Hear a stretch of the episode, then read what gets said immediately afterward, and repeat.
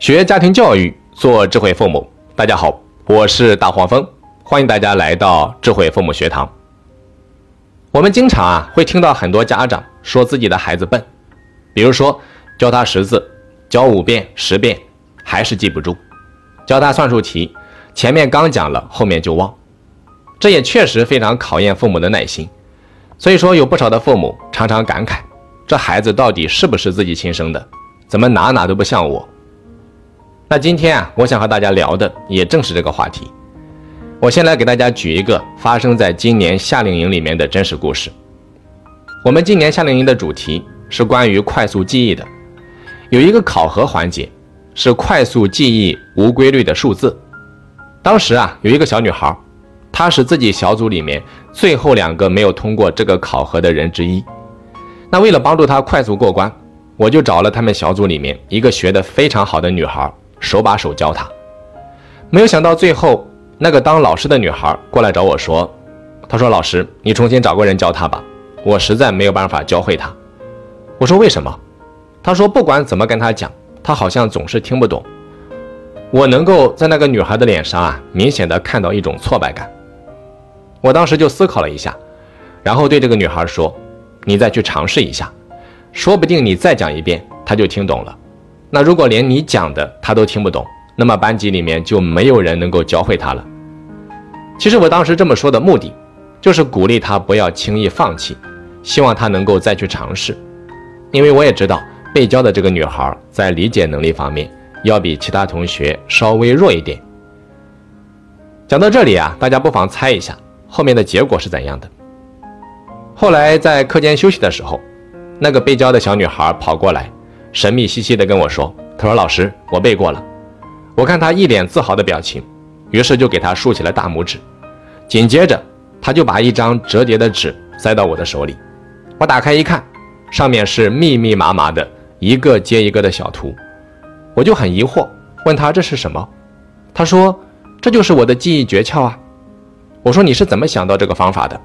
他说：“是从教他的那个同学的本子上面学来的。”我当时就很好奇，于是啊，就把那个教他的女生叫到面前，问到底是怎么回事。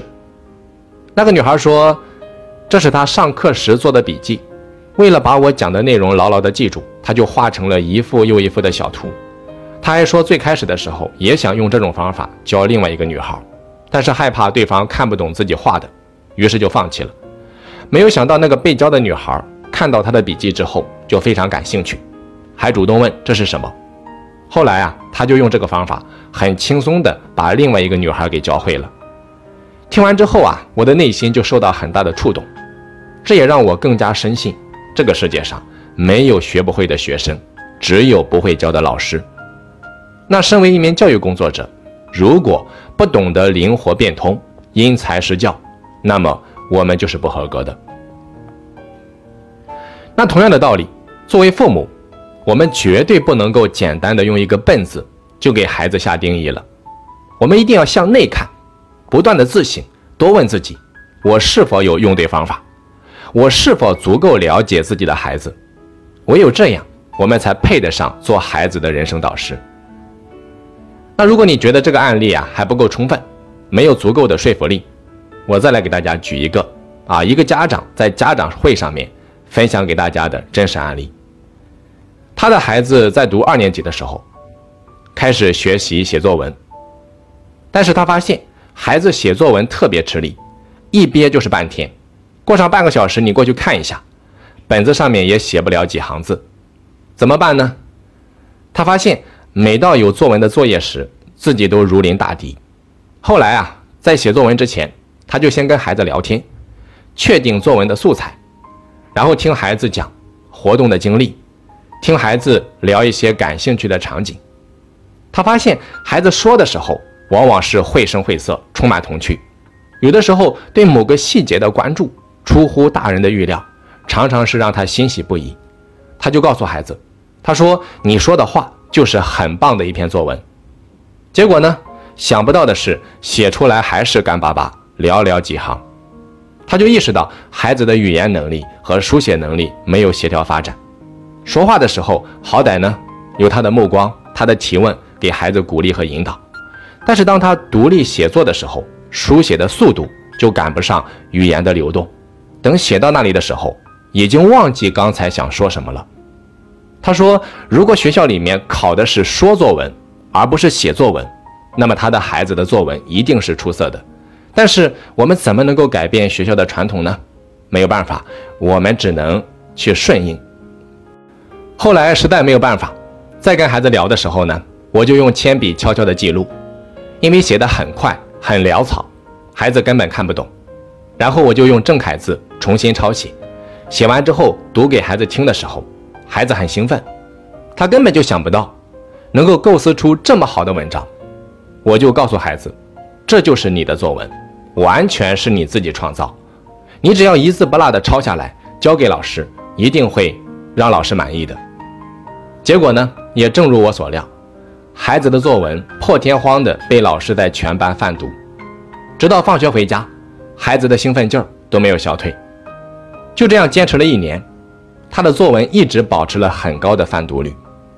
后来，即使我不再干预，也没有明显的退步。再比如说，当遇到老师规定的题目，孩子感到无处下笔的时候，我就会搬着我的手提电脑坐到他的跟前，然后约定他用钢笔在本子上写，我用键盘在电脑上写，然后相互的交换阅读，看看是否有启发。那我有几篇能够拿得出去的散文。就是在这种情况下写成的。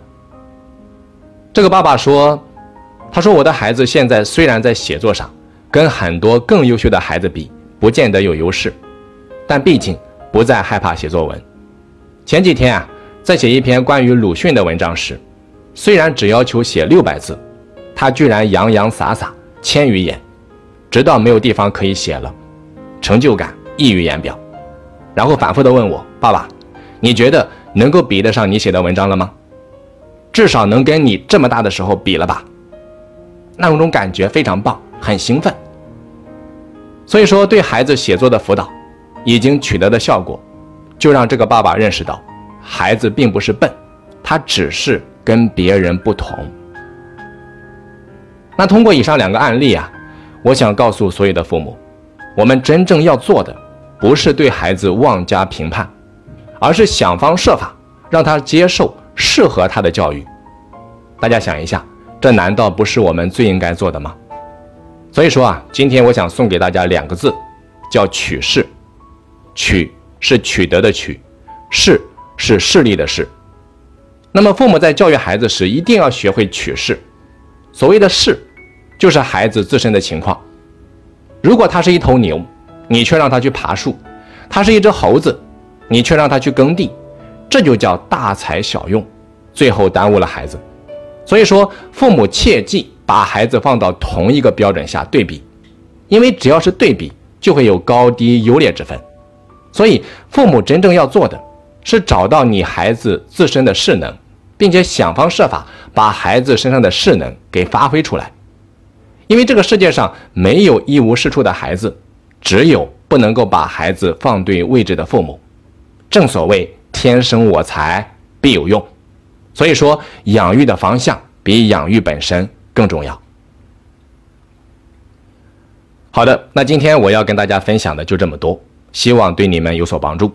我是大黄蜂，下期再见。